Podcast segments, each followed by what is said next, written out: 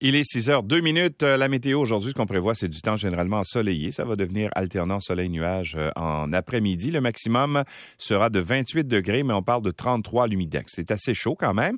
Ce soir et cette nuit, ce sera partiellement nuageux. Il va faire 22. Euh, et pour jeudi, 60% de risque d'averse. Il y a aussi un risque d'orage avec un maximum de 26 degrés. Euh, des nuages aussi sont prévus pour vendredi. Mais là, le beau temps revient avec du temps chaud pour samedi et dimanche. On parle de soleil. 31 degrés pour ces deux jours, de la pluie intermittente pour lundi. Bref, euh, on va avoir un beau week-end pour terminer les vacances de la construction. Puis dimanche, ben, il y aura plein de monde sur les routes. Ça, c'est sûr, sûr, sûr. fait 13 degrés en ce moment à Montréal. C'est assez frisqué à l'extérieur. D'ailleurs, le temps, c'est euh, beaucoup, euh, j'allais dire, refroidi au cours de la soirée d'hier. On l'a senti, une espèce de vent arriver vers je dirais à 8h30, là, c'était un petit peu plus frais. C'est resté avec cette tendance. Fait 13 degrés en ce moment à Montréal. Alors, nous venons en paix, c'est ce qu'a dit Nancy Pelosi hier, la présidente de la Chambre des représentants des États-Unis, euh, alors qu'elle euh, entamait son deuxième jour à Taïwan. Alors oui, elle a dit ça hier, mais c'est, c'est, c'est en fait, on se projette dans le temps parce que les autres, ils sont déjà dans le futur, si on veut. Mais Madame Pelosi, d'ailleurs, qui s'apprête à quitter euh, Taïwan, donc elle a dit qu'elle était venue en paix alors que sa visite a déclenché la colère de Pékin, bien sûr. Tout le monde en parle ce matin. C'est la nouvelle internationale la plus importante. Nous venons en amis à Taïwan, nous venons en paix dans la région. C'est ce qu'elle a déclaré hier. Euh, on sait que euh, ça faisait 25 ans qu'une personnalité aussi sur le plan politique n'avait pas euh, mis le pied à Taïwan. Oui, il y a des représentants américains qui s'y rendent régulièrement, mais d'avoir une personnalité aussi importante que Nancy Pelosi à Taïwan, vraiment, ça a été perçu comme étant une fronde par Pékin. Nous n'abandonnerons pas notre engagement envers Taïwan, a déclaré Mme Pelosi lors d'un événement avec la présidente de l'île. Et euh, Tsai Ing-wen, qui est la présidente euh, de Taïwan, a affirmé que Taïwan ne reculera pas face à la menace militaire de la Chine.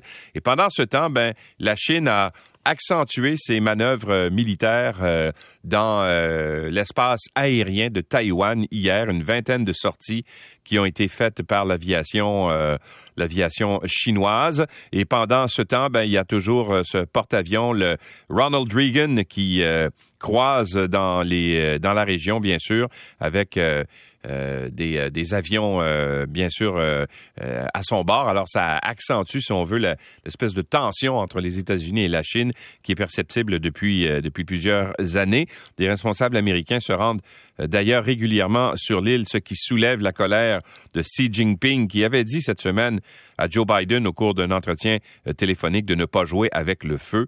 Depuis 1979, Washington ne reconnaît qu'un seul gouvernement chinois, celui de Pékin, tout en continuant quand même à apporter euh, un soutien aux autorités euh, taïwanaises. Alors, le conflit là-bas entre la Chine et Taïwan perdure depuis depuis 1949. Euh, euh, donc, euh, on essaiera d'y revenir un peu plus tard pour essayer de comprendre quels sont les enjeux internationaux de cette visite de Nancy Pelosi.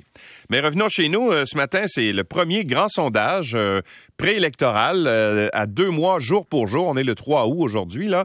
Et l'élection, la prochaine élection au Québec a lieu à date fixe, on le sait, depuis plusieurs années maintenant. ben, puis deux élections, c'est à date fixe. Donc, ce sera le 3 octobre prochain. Alors, euh, le Journal de Montréal, euh, ce matin, a commandité un sondage léger pour connaître euh, les, intentions de vote des Québécois. Or, il n'y a pas de grande surprise ce matin. 44% des Québécois ont l'intention de voter pour la CAQ de François Legault. C'est 3% de plus que le dernier coup de sonde qui avait eu lieu le 22 juin 2022. Donc, ça augmente un peu pour François Legault. En deuxième position, c'est le Parti libéral de Dominique Anglade qui stagne à 18 la, en fait, Québec solidaire avec Gabriel Nadeau-Dubois en tête gagne un point, est à 15% Recul de deux points du Parti conservateur d'Éric Duhem à 13 et le Parti québécois ferme la marche en gagnant un point quand même là, à 10% avec euh, Paul Saint-Pierre Plamondon. Alors les autres partis peut-être plus euh, marginaux là, vont récolter quelque chose comme 1% seulement des intentions de vote. Donc, ça a baissé. Alors, euh, François Legault, là, si on analyse euh, froidement, ben, se dirige vers une victoire. On voit mal comment il pourrait perdre cette, euh, cette prochaine élection. Éric Duhem, lui, cesse de faire des gains. On dit même qu'il a perdu deux points dans la région de Québec où il amasse le plus de partisans, Monsieur Monsieur Duhem, mais quand même, on pense qu'il pourrait faire élire quelques députés, peut-être en Beauce, mais surtout lui-même dans la région de, Québec.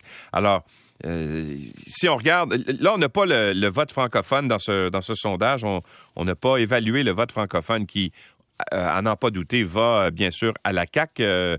mais quand même, si on regarde qui ferait le meilleur premier ministre du Québec selon les gens qui ont été consultés par, par Léger, eh bien, 44% des gens pensent que François Legault ferait le meilleur premier ministre.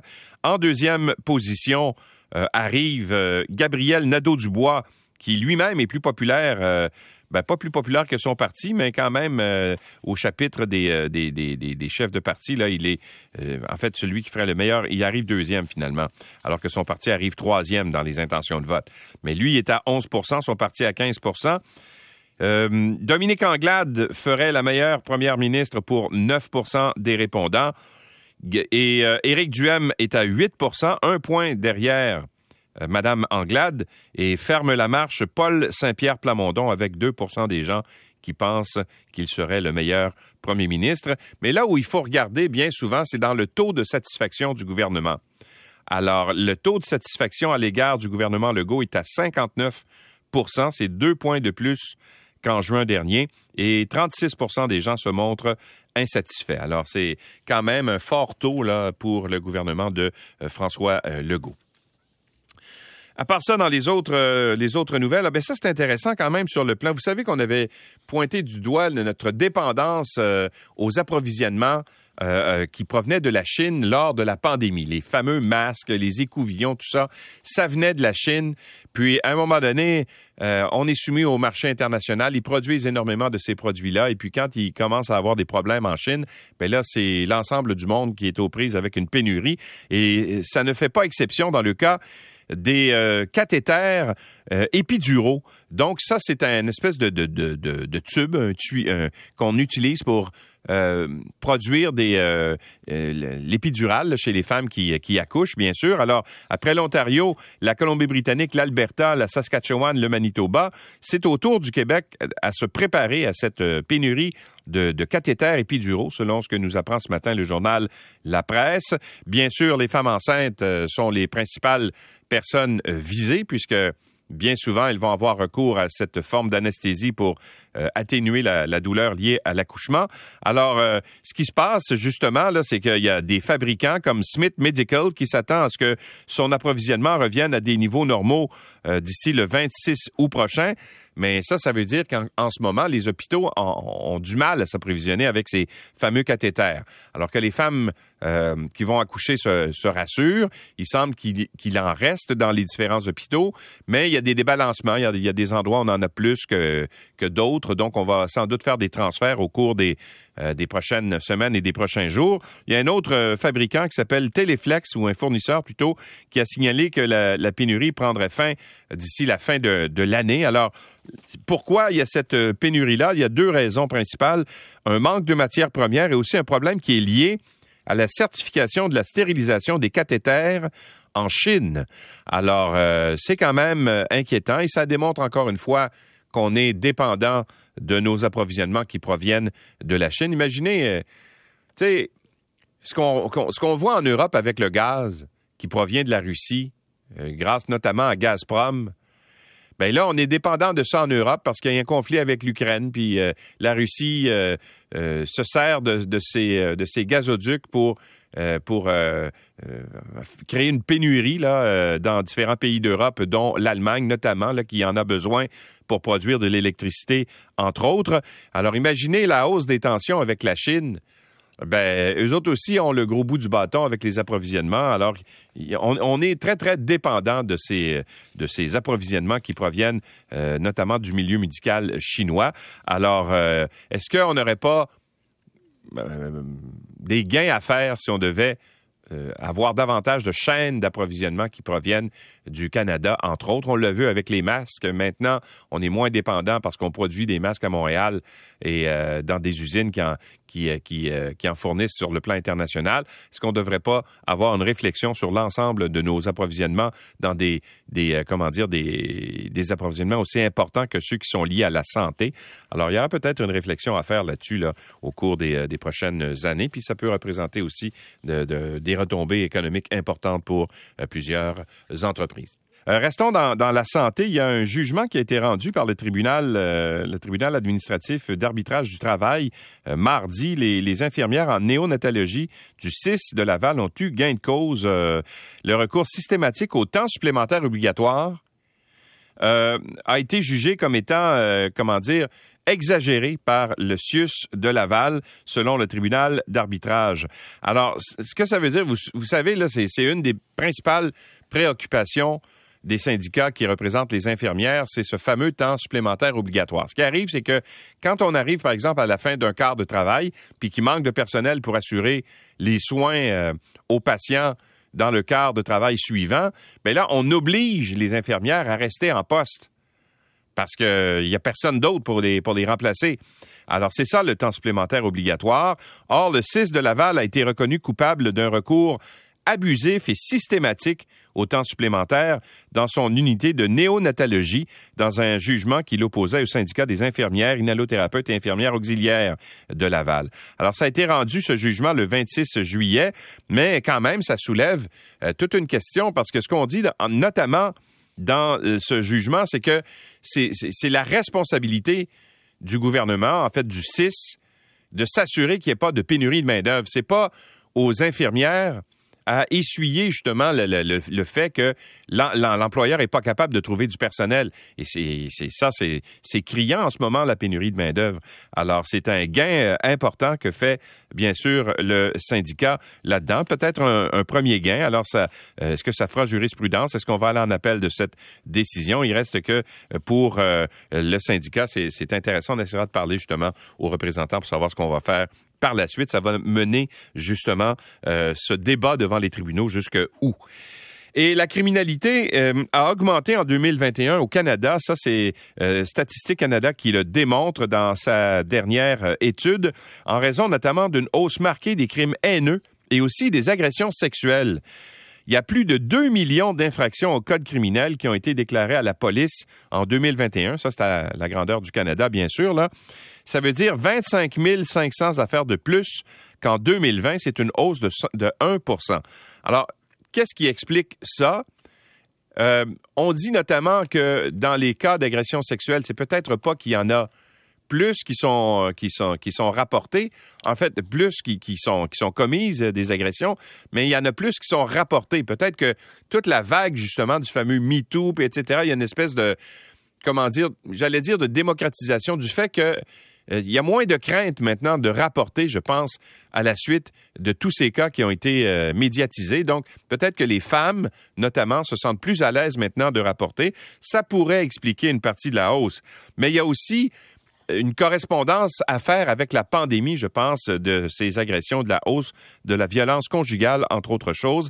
Alors, il y a quand même des liens assez importants à faire. Le Québec est la province où ce qu'on appelle l'indice de gravité de criminalité est la plus faible au pays. Ça, c'est quand même euh, une bonne nouvelle. Il s'agit de 54,3, alors que la moyenne canadienne est à 73,7. Bref, les crimes motivés par la haine ont bondi de 27 sont passés de 2646 en 2020 euh, et aujourd'hui, ils sont à 2019. C'est des crimes qui ont augmenté de 72% Alors, c'est assez important. Moi, je le vois dans les courriels qu'on reçoit. Il y a davantage de courriels haineux ou en fait de, courriels agressifs que je reçois depuis la pandémie. Je ne sais pas pourquoi, mais j'en reçois, écoutez, dans la seule journée d'hier, c'est beaucoup la, même personne quand même là, qui, qui envoie ça de façon inutile, parce que je comprends pas pourquoi euh, s'acharne à faire ça, puis je pense une personne qui manque euh, deux, trois, euh, deux, trois boulons au cerveau, là, mais quand même, on reçoit, nous les journalistes, et quand je parle avec mes collègues, ça arrive euh, de façon de plus en plus régulière, des gens qui s'expriment de façon euh, haineuse, de façon agressive sur les médias sociaux euh, et aussi sur les, les, courriels envoyés aux journalistes. On le constate. Alors, je, J'espère que c'est pas une tendance à la hausse, là, mais il reste que ça, c'est de plus en plus euh, présent. Et parlons de la course à la direction du Parti conservateur. Euh, on sait que Pierre Poilièvre euh, euh, est, en tête de cette course-là. Il devient le chef de... Et s'il devient le, chef du Parti conservateur, ben, il y a des députés qui pourraient songer à leur avenir politique, notamment Joël Godin, qui est député dans le secteur de, Portneuf, dans la région de Québec. Euh, qui va réfléchir à son avenir comme député au sein du Parti conservateur. Quant au sénateur Jean-Guy Dachenet, lui, il promet de déchirer sa carte de membre. Alors, euh, euh, juin avant la tenue du troisième débat officiel qui aura lieu aujourd'hui, ben, les deux parlementaires pro-Charret manifestent leur inquiétude quant au sort qui attend leur parti si Pierre Poilièvre devient le chef. Et il y a des options qui s'offrent, dit-il, euh, à Joël Godin, euh, le député, il dit soit je démissionne comme député, soit je me rallie à un autre parti qui siège à la Chambre des communes, soit je siège comme indépendant ou encore je participe à la création d'un autre parti. Alors, c'est les options qui s'offrent à lui. Et quant au sénateur Dagenet, lui, il a écrit une lettre qui a été envoyée euh, aux membres du parti au cours des, dernières heures. Il dit, il va pas par quatre chemins d'ailleurs, il dit, le Parti conservateur du Canada ne joue rien de moins que son avenir sur l'échiquier politique canadien avec l'actuelle course au leadership. Et il ajoute, euh, la France a Marine Le Pen, les États-Unis ont eu Donald Trump. Est-ce vraiment nécessaire d'avoir Pierre Poilièvre? Euh, cette personne-là peut devenir premier, premier ministre. Alors, c'est une euh, des inquiétudes qui sont partagées ce matin la, dans le journal La Presse. Et juste pour vous donner une idée de l'avance que peut avoir Pierre Poilievre, notamment sur le plan financier. L'argent en politique, ça explique souvent beaucoup de choses. Le candidat à la chefferie du Parti conservateur, Pierre Poilièvre, a amassé autant de dons que l'ensemble des autres aspirants euh, à la chefferie près de trois fois ceux de Jean Charest d'ailleurs. Alors si on regarde le, si on dénombre, euh, si on fait le décompte finalement, Pierre Poilièvre a reçu un peu plus de 4 millions de dollars pour sa campagne à la direction depuis le 1er avril dernier. Jean Charest est à 1,3 million. Leslie Lewis est à 709 000 dollars. Euh, Roman euh, Baber à 504 000 dollars et euh, il y a même Patrick Brown qui était à 541 000 dollars. Bref, quand on cumule l'ensemble des dons qui ont été faits aux autres euh, participants à cette course à la chefferie. On n'arrive même pas à 4 millions de dollars. Et même au Québec, là, euh, c'est M. Poilièvre qui euh, a reçu le plus grand nombre de dons unitaires. Le plus grand nombre de, dons individuels se chiffre à 36 803 pour une moyenne de 110 dollars par don. Et si on fait la comparaison, là, écoutez, 36 803 pour Pierre Poilièvre au Québec. Jean Charest en a obtenu 4 190. Alors, c'est, euh, il est loin derrière. Et M. Poilièvre est aussi celui qui a collecté le plus grand nombre de dons de Québécois durant cette période, soit 2205. Jean Charest, lui, est à 1265. Alors, ça explique peut-être justement cette popularité de Pierre Poilièvre. Et tiens, je vais terminer avec, avec cette nouvelle que je trouve quand même assez révélatrice de l'appât du gain que peuvent avoir certaines entreprises financières. On apprend dans le journal de Montréal, en fait, c'est un jugement qui a été rendu en Californie et dont on fait état dans le journal de Montréal ce matin. Vous savez, euh, ce, fameux, euh, cette fameuse entreprise montréalaise euh, qui, qui, produit de, la, porno finalement, qui s'appelle MindGeek, eh bien, l'empire montréalais de la porno a bénéficié de l'aide de la compagnie de cartes de crédit Visa pour commercialiser ces vidéos troublantes de pornographie infantile selon un, jugement qui a été rendu aux États-Unis. Visa savait très bien ce qu'elle faisait quand elle a permis aux abonnés et aux annonceurs des sites de MindGeek de payer avec ses cartes de crédit. C'est ce qu'a estimé le juge Cormac J. Carney en Californie dans un jugement qui a été rendu euh, au cours des derniers jours. La Cour peut confortablement inférer que Visa avait l'intention d'aider MindGeek à monétiser du contenu de pornographie juvénile. Visa a prêté à MindGeek un outil crucial avec la connaissance alléguée qu'il y avait une abondance de pédopornographie monétisée par le site de MindGeek. Alors, c'est quand même une admission assez importante du tribunal. La décision a été rendue dans le cadre d'une poursuite qui a été faite par une victime alléguée de MindGeek. Euh, la jeune fille avait 13 ans lorsque des euh, vidéos d'elle euh, nues dans des situations de relations sexuelles ont été publiées sur Pornhub et donc distribuées par la suite. Alors, elle réclame bien sûr réparation. Il est 6 h 23 minutes. Et c'est tranquille dans la circulation, Guylaine. Hein?